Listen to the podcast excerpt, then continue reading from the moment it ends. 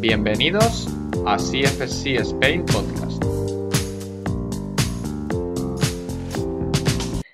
Hola, buenas, soy Raúl. Hoy me toca hacer de David. Bienvenidos al podcast de CFSC. Y nada, yo estoy con Jordi Torras. Hola Jordi, ¿cómo estás? ¿Qué tal? ¿Cómo estamos?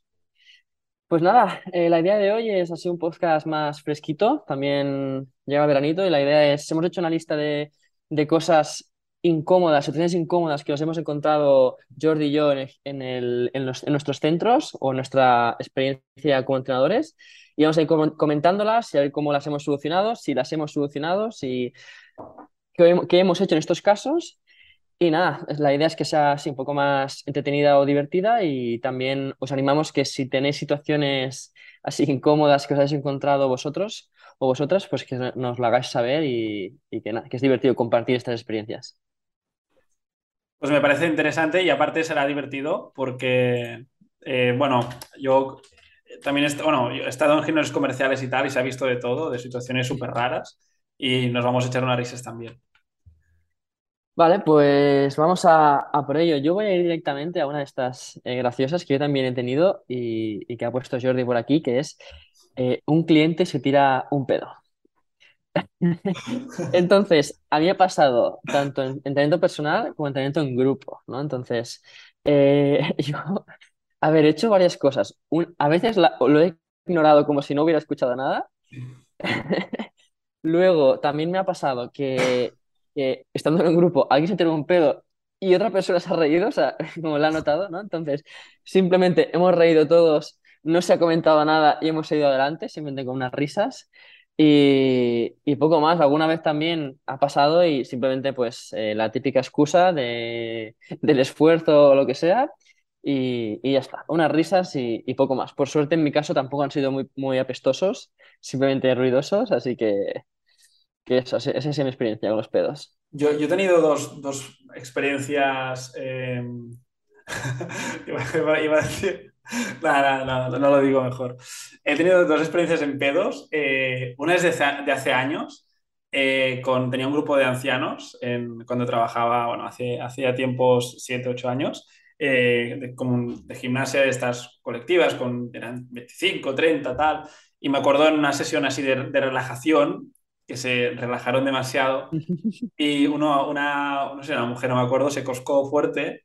Y, y claro, o sea, nada, alguien empezó como a, así como a hacerlo y, y, ya eh, todo el mundo empezó a, a reír, ¿no? Eh, eso me enseñó, por luego alguna situación también que he vivido ahora en el CEI, que, que lo mejor es, es, primero, yo creo que si suena, suena, o sea, si la persona, tú cuando tienes pedo, si suena, sabes que ha sonado, o sea, no, no, no es como, no, la gente se va a pensar que es la silla, ¿no? O sea, a pensar que es un ruido raro y luego haces, haces exageras el ruido de, de la zapatilla o de la silla para que quede claro que no, que era la silla, ¿no? Eh, y creo que eso se sabe. Si te das pedo, si es pedo, es pedo, y se sabe, si se sabe. Si, si, no, si no suena, ojo, porque si no suena, puede ser que vuela fuerte. Y este, este para mí es el, es el, peor, porque no sabes quién ha sido, no hay manera de disimular, o sea, si, hay, si es un pedo con que, que eso que, se, que, suena mejor, ¿vale? Pero bueno, el, lo que aprendí con, con, mi grupo de ancianos era que lo mejor es, es hacerlo evidente, reírse y, y hace, hace relativamente poco pasó con un cliente y digo, joder, eh, sí, sí, o sea, lo, lo, das todo en el ejercicio, ¿no? Porque no un ejercicio como de, de, aductores, como de apretar en el suelo y tal, bueno, pues que somos humanos, es como los bostezos, ¿no? O sea, siempre digo, bosteza, no pasa nada, no pasa nada, déjate ir. Pero bueno, sí, sí. Pero bueno, al final yo, qué sé, yo es como tomárselo en coña, algo natural y no hacer de algo incómodo esto. De decirle, Total. Eh, luego, ¿te has traído un pedo? No, o sea, coño. Claro, la gente lo ha escuchado y ya está. Y echas unas risas y ya está. Y disfrutar sí, el momento. Tal cual. Al final es súper natural, así que, sí, sí. que no hay problema. Sí, sí. Vale, eh, vamos con algo un poco más, más del día a día, que, que para, para mí y sé que en tu caso ya tienes como tienes normas al respecto, uh -huh. pero por ejemplo, a mí me pasa a veces que yo en mi centro permito entrenar con, con zapatillas o sin zapatillas, es voluntario. Eh, entonces hay gente que a veces viene con bambas sucias. Entonces, uh -huh. simplemente ya solo senta al, al, sentarse en las esterillas cuando, cuando van a hacer rodillo, uh -huh. pues ya se nota que se ven las pisadas, ¿no? Entonces, yo creo que es evidente, o sea, si yo lo estoy viendo, tú lo estás viendo como cliente, así que estaría bien que, que si te pasa una vez, la siguiente no te vuelva a pasar, ¿no? Pero hay gente que rehúsa las zapatillas para todo, eh, entonces a veces, pues, depende, depende del cliente. En mi caso, eh, yo cuando estamos en petit comité o con ellos solo, pues le comento de intentar traer unas zapatillas que sean exclusivamente para el gimnasio o que, que se ha salido con esas zapatillas a caminar, que puede ser que, no, o sea, entiendo que no mm, es difícil a veces tener zapatillas para todo, ¿no? Pero si tú has salido a hacer una excursión con estas zapatillas, pues el día que vas a venir o las lavas, le pasas un poco de agua a la suela o algo así para tenerlo en cuenta. Entonces, ya os digo, hay veces que con, los, con algunos clientes que tengo más confianza, pues sí que se lo comento. Si es algo repetitivo, pues eh, se lo comento en algún momento. Y hay veces que simplemente decido ignorarlo y luego, pues, eh, limpiar un poquito la esterilla cuando acaban y, ya está. O incluso pedirles a ellos que si pueden lavar un poco la, esterilla para hacerles conscientes ¿no? de, de eso. Mm. Que, por ejemplo, a veces nos da vergüenza, pero durante la etapa del COVID, cada uno se, se limpiaba su material, su espacio y al final se normalizó. Entonces, yo creo que también hay que hacer responsables a las personas de, eso, ¿no? Que pasa un poco con el sudor a veces. Gente que suda mucho, pues si sudas mucho, pasa un poquito un papel o lo que sea cuando acabas y ya está, ¿sabes? No pasa absolutamente nada. Pero no lo vayas dejando por ahí porque al final, ese tipo de cosas, pues creo, creo que hay que ir poco a poco educando a las personas. También es importante, y a veces yo peco de esto, que es cuando entran al gimnasio y haces la parte de bienvenida, ¿no? Y firman los papeles y demás, pues cuando explicas un poco las normas del centro, pues ser, hacer hincapié claramente desde un principio qué tipo de calzado se tiene que usar en el centro eh, y demás. Por lo menos que lo sepan, que sean conscientes y que no sea que a ti se te haya olvidado comentarlo, porque entonces sí que no puedes decirle nada, porque no se lo has comentado. Entonces, eso es importante. Yo para mí es esto último que has dicho, eh, dejarlo muy claro. De hecho, yo cada, cada, una vez al año les mando la normativa del centro, que cuando empiezan se la, se la enviamos inmediatamente. Y yo siempre digo que no hay que hacer excepciones y dejar las cosas muy claras desde el inicio, como dices tú. Eh, cada año, pues si hay alguna cosa que hemos cambiado, sea tema de pagos, no sé qué, pues ahí sale. Y siempre es un pequeño recordatorio. Y, a mí el tema de la higiene le doy mucha importancia, eh, y más con el paso del tiempo, y creo que las, zapatillas es, eso que decías, ¿no? Si vienen de la calle, en mi caso, la gente no puede entrenar con calzado que venga de la calle. Tiene que ser un, calzado exclusivo de gimnasios interiores o exclusivo del CEI. Al final puedes encontrar unas zapatillas por aproximadamente 50 euros que estarán bien, que te pueden servir casi siempre durante todos los años que puedas venir a entrenar al CEI y no es pedir mucho. Em, sí que es cierto que históricamente cuando empezamos, eh, cuando empecé en el, primer centro, eh, podían incluso entrar descalzos, con, sin calcetines, pero es cierto que a medida que vas creciendo, el sudor, el, contacto con el pavimento técnico, luego con el césped, luego, pues bueno, pues que es así, pues a veces hay pies que no están eh, limpios, etcétera, etcétera. Hay gente que le molesta el tema de los pies, hay gente que hace más olor, menos olor, etcétera, etcétera. Pues ya los, los les pusimos calcetines, ¿no? Y nosotros dejamos escoger entre calcetines y calzado. Si son calcetines, si tienen con calcetines, pero a nivel, yo que sé, mecánico, eh, tienen un pie que está un poco destrozado, le recomendamos que entren con zapatillas. Y si entran con zapatillas, eh, es indispensable que no sean de la calle, etcétera, etcétera. Y de hecho, em, estáis mirando alguna manera pues, de poderles hacer una lista de calzado recomendado o hacer hincapié un poco en redes sociales en esto, ¿no? Pero yo no soporto entrar en el centro y que haya pisadas. O sea, es que se nota mucho y más cuando luego pides ejercicios en el suelo. ¿eh? Sí, sí. Yo, yo tengo, tengo ponerme un poco más estricto en ese tema, ahora soy un poco más flexible. Eh, por ejemplo, el tema de zapatos y no zapatos, cuando entrenan, normalmente la gente que entrena descalzo lo hace con calcetines, pero hay gente que tengo que entrenar descalzo. Entonces, por suerte, o sea, sí que ha pasado, por ejemplo, con un cliente que sudaba muchísimo, suda muchísimo y suda mucho por los pies. Entonces, tú ibas andando y en, la parte del suelo técnico dejaba las pisadas de sudor, ¿no? Eh, en el verano, entonces era bastante, bueno, se veía mucho, era muy visual. Entonces, la gente que entrena con él, pues se ve. Entonces, yo a esa persona sí que le pedí que entrenara con bambas o con calcetines. Las otras personas que entrenan descalzas, por suerte, pues gente que no suda mucho por los pies y no se nota en absoluto. Entonces, no les comento nada. Porque al final creo que es a nivel de, de ejercicios positivo, ¿no? Que entrenan descalzos. Entonces, eh, bueno, es buscar el equilibrio. Pero sí que estoy de acuerdo que hay que ser claro desde el principio e intentar poner, poner normas. Sí, sí, sí, sí, sí.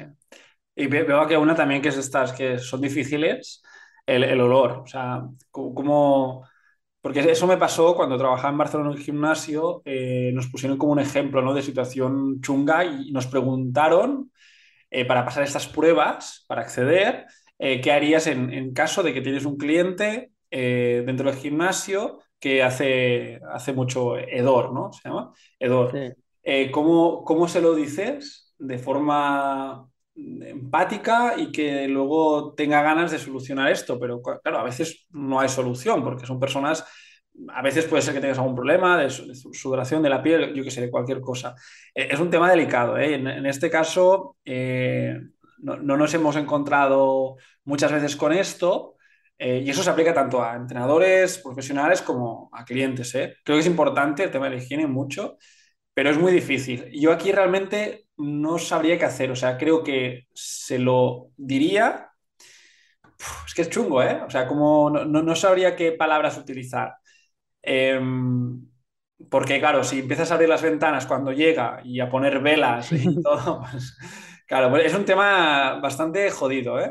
El, tema de los olores y tal. No, sé si te has encontrado alguna vez o... Yo por suerte no, y espero encontrarme porque no sabría cómo, cómo gestionarlo. La verdad no, mm, no sé si tengo las habilidades suficientes como tocar un tema tan delicado con alguien sin que se ofenda ni, ni nada.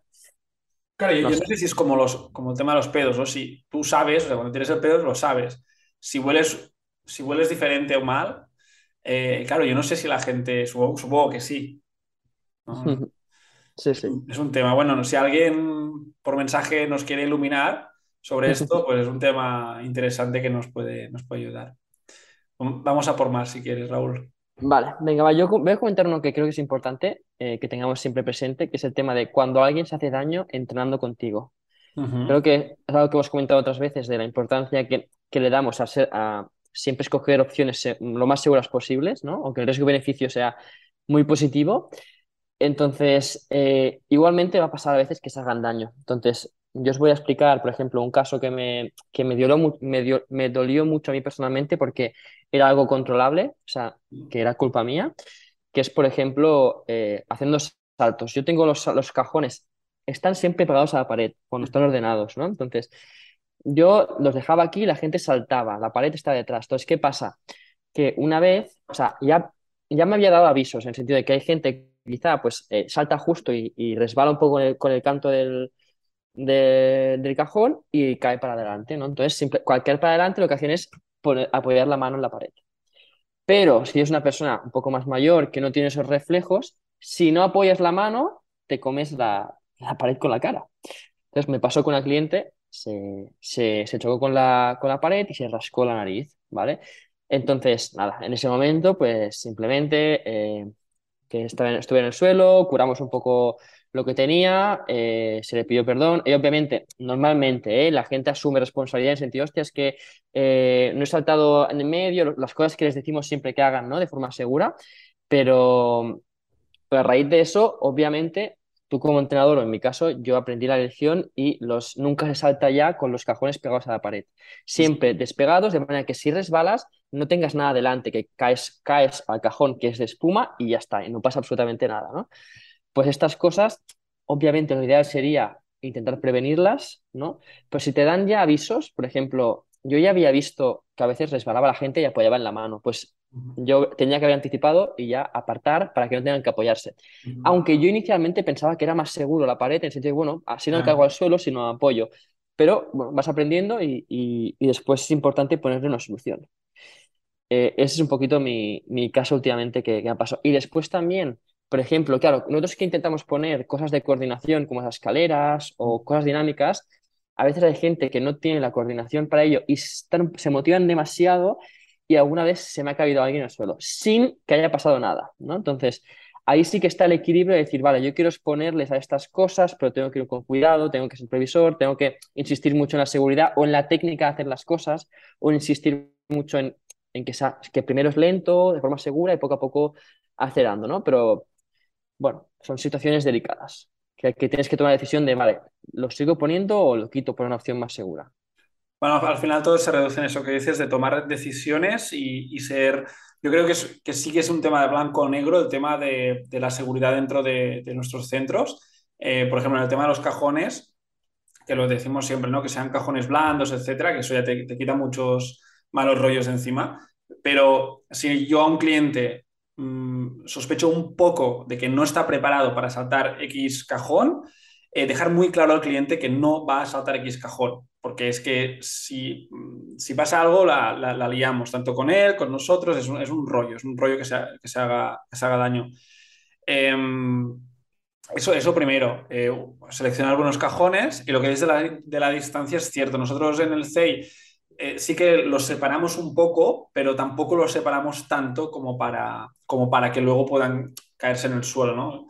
Mm, pero yo, yo, creo que, que, es entender que es responsabilidad nuestra porque siempre podemos tomar decisiones si algún, y, pensar como un abogado, ¿no? Como decimos, que, que, si algo puede salir mal, mal, mm, saldrá mal. Pues pensar un poco en, esto y evitar eh, marrones. Y si alguien no está preparado para saltar cajones, pues que aproveche las, las escaleras de coordinación o que incluso haga saltos en el mismo sitio porque, bueno, te, te ahorras quizá una caída más, más violenta, eh, etcétera.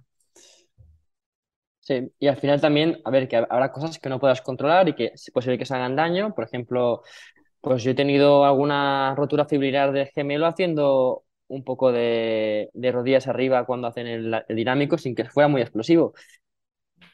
No sé, no sé por qué ha pasado, no es algo...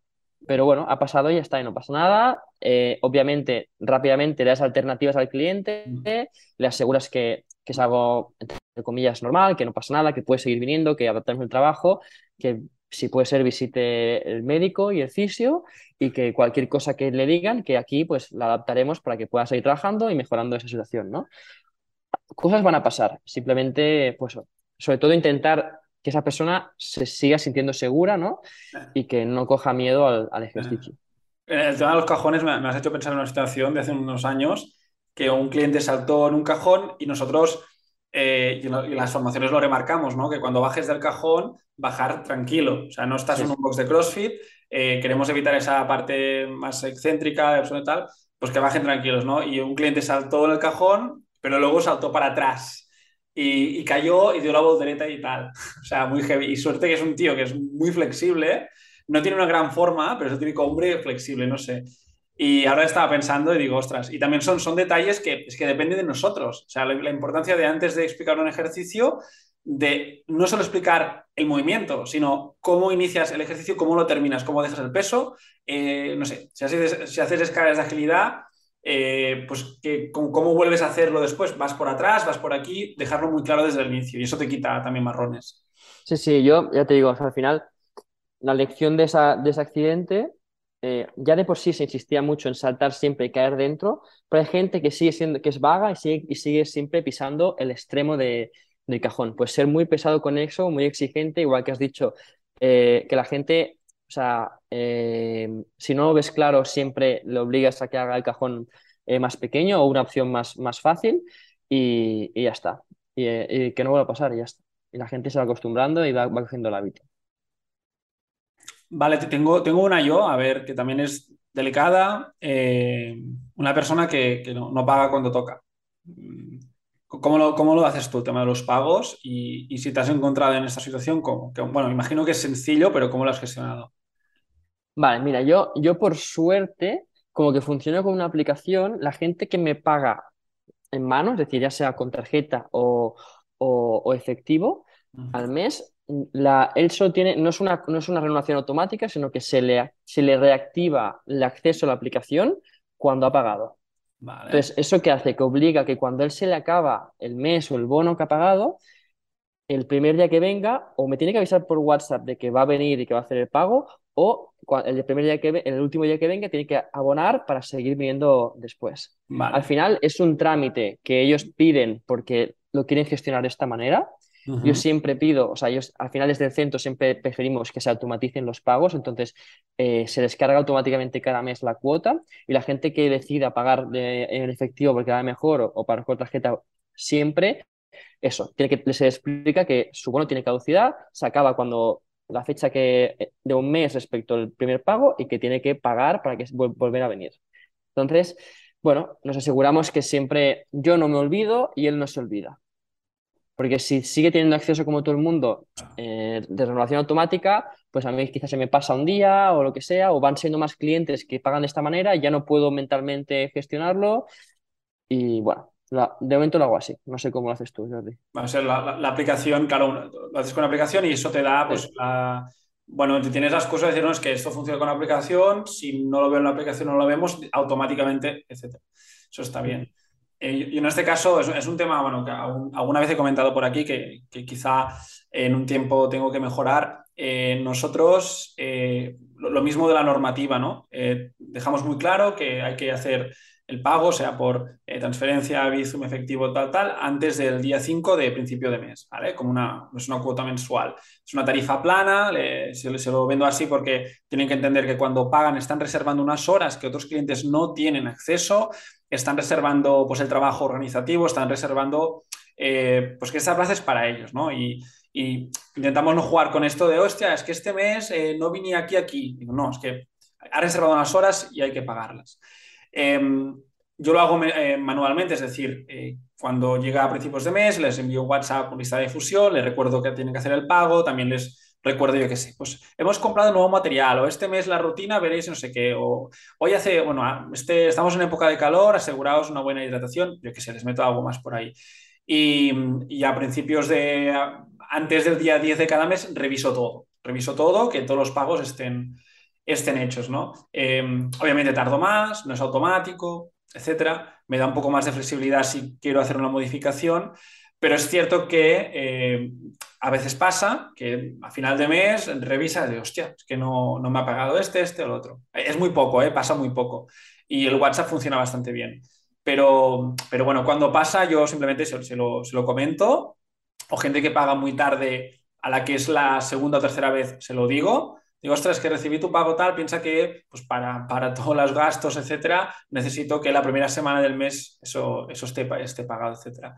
Em, pero bueno, sí que es cierto que, que, quizá en un entorno, bueno, como el nuestro de entrenamiento personal, grupal, la gente es más consciente del, del gasto y tal, no sé, son más serios y no sé si un gimnasio comercial puede pasar más, pero creo que en resumen es bueno tener una forma automatizada, sea una domiciliación o en tu caso como una, como una aplicación. Te, ahorras mucho, mucho jaleo. al final yo creo que es buscar la manera de evitar tener esas conversaciones porque son incómodas y a nadie le gustan. Y si las tienes, pues al final que no nos dé vergüenza, es nuestro trabajo y él, a no ser que específicamente nos haya pedido un favor porque le pasa alguna cosa, o él da ese paso de decir, oye Jordi, te voy a pagar un poco más tarde por esto, ningún problema, ¿sabes? Pero si no, si está pasando de ti eh, o no se toma en serio eso, pues a ver, hay que, creo que nos tenemos que hacer valorar y decir, hostia, como dices Jordi, yo necesito que esté este pago hecho porque yo tengo los gastos a principios de mes o cuando sea y ya está, y punto. Y, bueno, al final es, es, eso.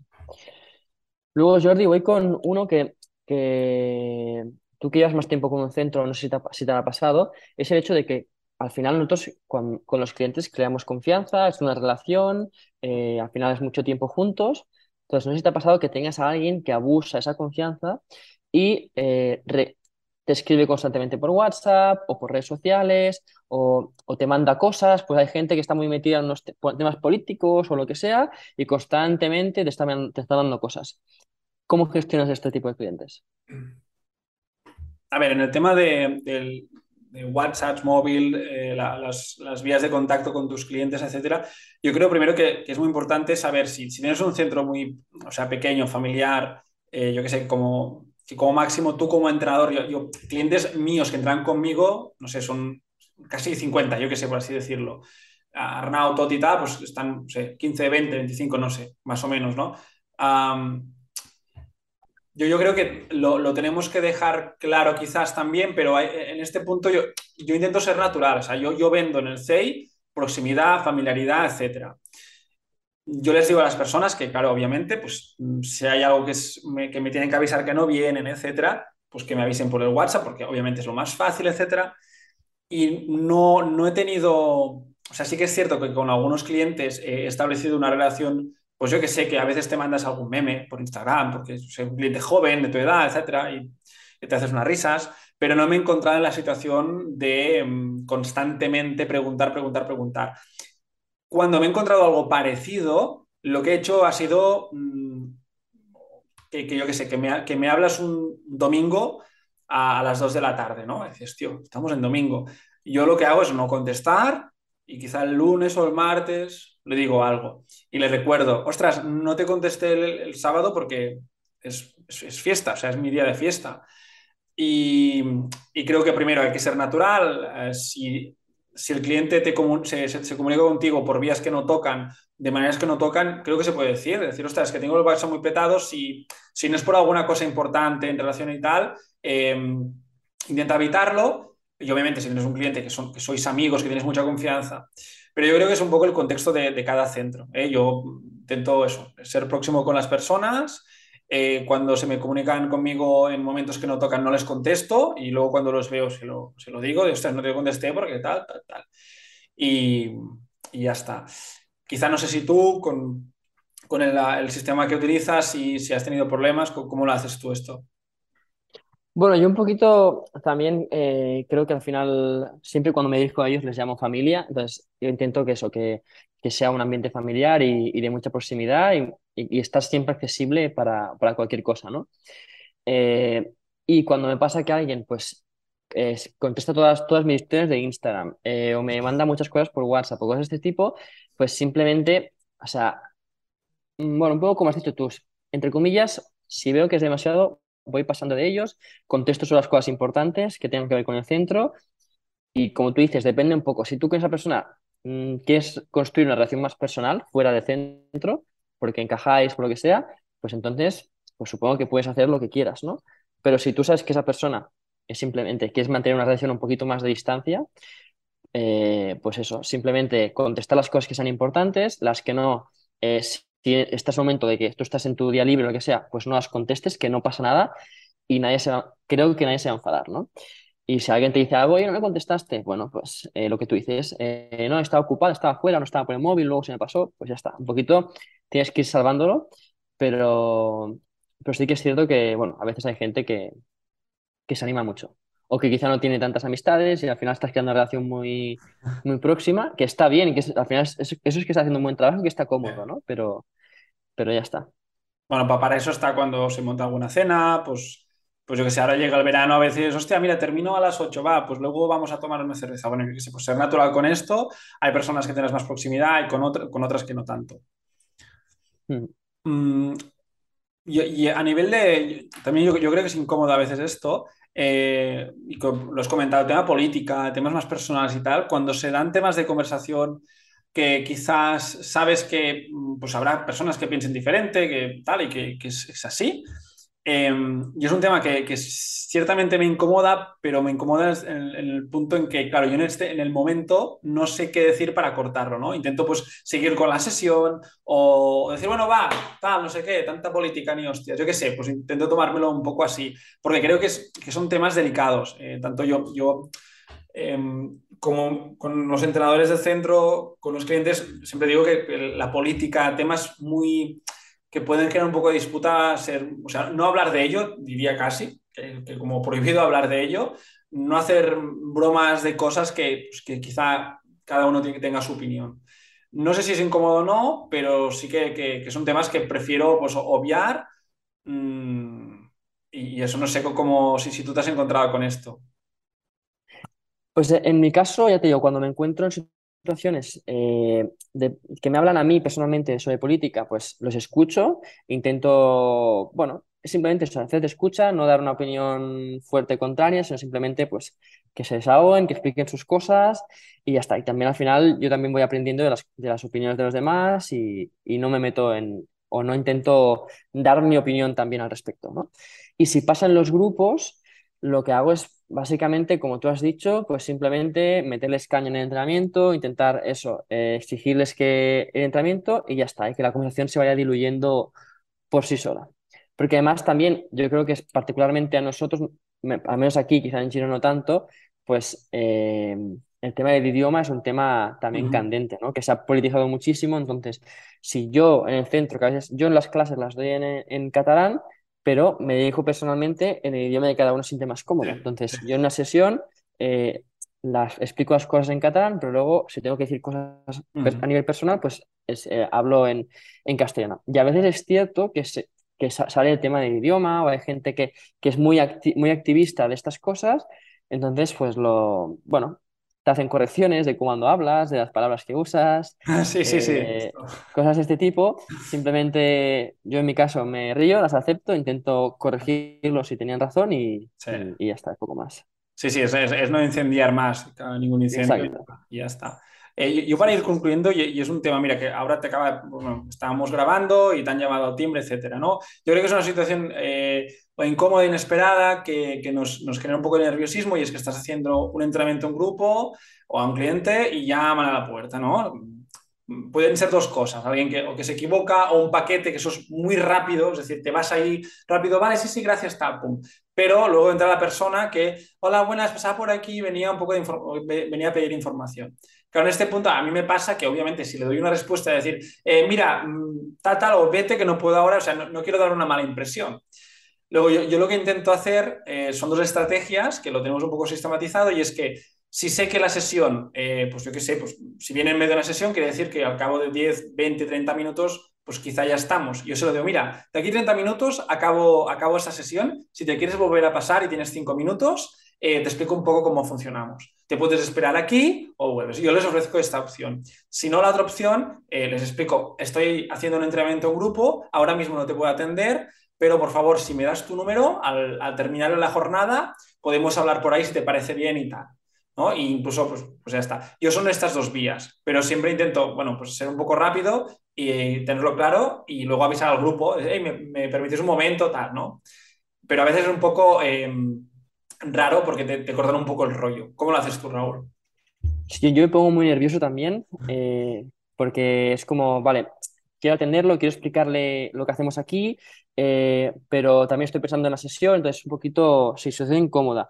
Y yo lo que suelo hacer es eh, depende de la sesión, a veces, pues si la gente está trabajando, puedo dedicarte cinco, dos minutos, tres minutos, cinco minutos para explicarte. Entonces, depende cómo me pille, saludo a la persona, digo, hola, mira, ¿me das cinco minutos que les pongo a trabajar y eh, hablamos un segundo? Entonces, pongo trabajo, eh, les pongo, y entonces aparto momento, siempre le pido a la persona que se acerque a un espacio donde yo puedo controlar el grupo y le comento, pues, qué, qué, tipo de centro somos, si no os conocen en absoluto.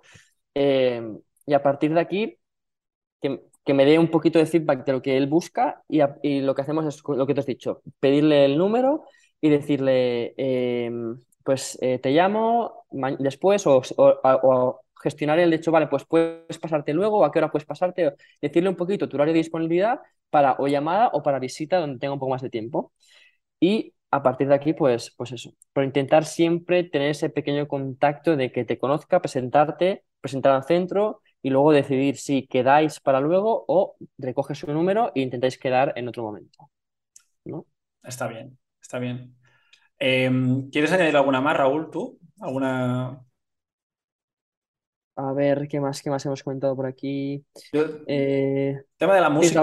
Yo, yo ah, tema de música, vale, sí, tema de música. El tema de la música, porque creo que es, que es, un tema que a veces hago broma, ¿no? De no, no el reggaetón, no sé qué. Que a ver, que no es que tenga nada en contra de, de, quien escuche reggaetón, pero sí que creo que tenemos que tener en cuenta que, que, que yo creo que tenemos que ser un poco neutros en esto. Eh, si pones música rockera máxima o pones música de la Celine Dion, pues de, Titanic, pues no, no, sé, será un poco raro, ¿no? Y, que la música tiene que acompañar un poco el ambiente, pero tampoco debe crear eh, momentos incómodos ¿no? Y, de, decir, hostia, es que esto que está sonando, no sé qué, o, la música tan fuerte que no puedes ni, ni, hablar. Y esto nos ha pasado a veces, ¿no? De decir, hostia, que estoy yo, estar o no, o me diga, hostia, sí, esto, Jordi, o no, tío, que nos vamos a dormir. A ver, pues yo qué sé, ¿no? Si suena reggaetón, ya te digo que no reacciones, o sea, es decir, eh, cambio, por favor, ¿cómo, lo ves? Vale, yo en, mi caso, eh, lo que hago es, Nuevamente tengo una lista que es bastante, entre comillas, pop inglés, ¿vale? Es decir, pop en, además en inglés, porque así, pues lo que decíamos, eh, quizá el reggaetón que se entiende mucho más, pues hay letra que es, que es violenta o que, bueno, que no está bien, pues en inglés, que no se entienda mucho, que simplemente es algo como que esté sonando por allí, ¿no?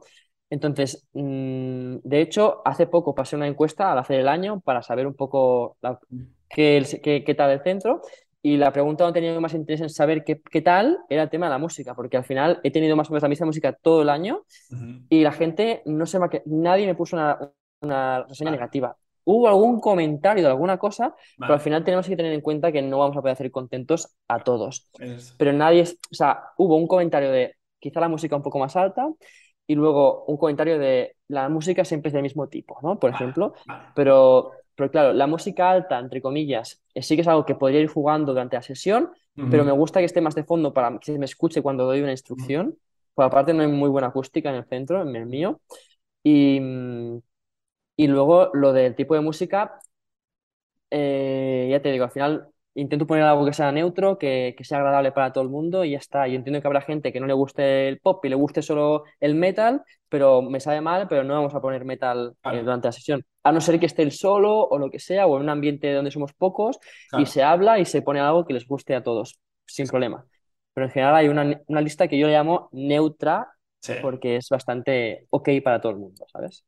Sí, nosotros nos diferenciamos un poco a veces e intentamos poner mucho de los 80, los 70, cuando tienes grupetes así un poco más de edades para los 50 para arriba les mola mucho. Ah, los VGs, hostia, qué bien, no sé qué. Whitney Houston, hostia. Bueno, tener un poco de mano derecha con esto y ayuda bastante. Pues, pues nada, Raúl, creo que hemos tocado bastantes temas. Eh, creo que hay bastantes más que podríamos tratar y que quizá podemos hacer alguna parte más, una segunda parte más adelante, con David también, por ejemplo. Y, nada, y bueno, un placer y creo que, ha sido divertido la, charla de hoy, el podcast de hoy. Yo creo, también, creo que también y creo que da para, para una parte. Así que nada, eh, gracias a todo el mundo. Eh, como siempre, em, tenéis cursos disponibles. Todavía está Albacete en septiembre, nivel 1, nivel 1 en Sabadell en octubre y nivel 2 en Sabadell en, en noviembre. Y cualquier cosa o sugerencia, pues nos dejáis en comentarios o en mensajes. Nada, Jordi, que vaya todo muy bien, disfruta del fin de y a todo el mundo eh, salud y. Y por Canut. Chao, que vaya bien. Chao.